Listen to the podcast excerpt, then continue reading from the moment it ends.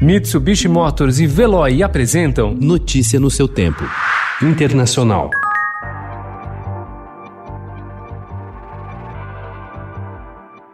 A largada da convenção republicana ontem foi uma amostra do que se espera dos próximos dias. Todas as atenções em Donald Trump. Ao ser confirmado de maneira protocolar como candidato à Casa Branca, o presidente fez um discurso inflamado, no qual focou o desempenho da economia e atacou o voto por correspondência, ao acusar os democratas de usarem a Covid-19 para roubar a eleição. What they're doing is using COVID to steal an election. They're using COVID to defraud the American people, all of our people, of a fair and free election.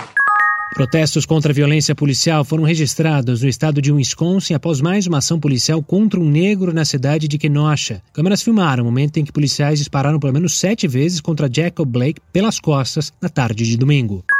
A procuradora de Nova York, Letitia James, entrou ontem com uma ação contra a organização Trump e Eric Trump, filho do presidente, que dirige as empresas do pai. Eles são acusados de enganar credores, inflando os valores de seus ativos. Letitia pediu à justiça que obrigue Eric, de 36 anos, a depor sob juramento a respeito das transações duvidosas, além de entregar milhares de documentos privados.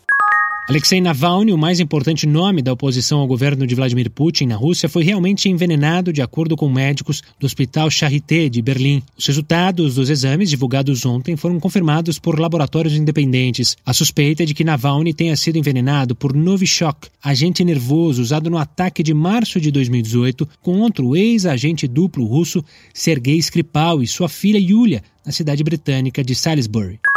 O ressurgimento da violência na Colômbia tem colocado pressão sobre o governo do presidente Ivan Duque. Foram sete massacres em duas semanas, com 37 mortos, que mostram a ausência do Estado nas áreas mais atingidas pelo conflito armado. A espiral de violência começou no dia 11 de agosto, com uma chacina em um subúrbio da cidade de Cali.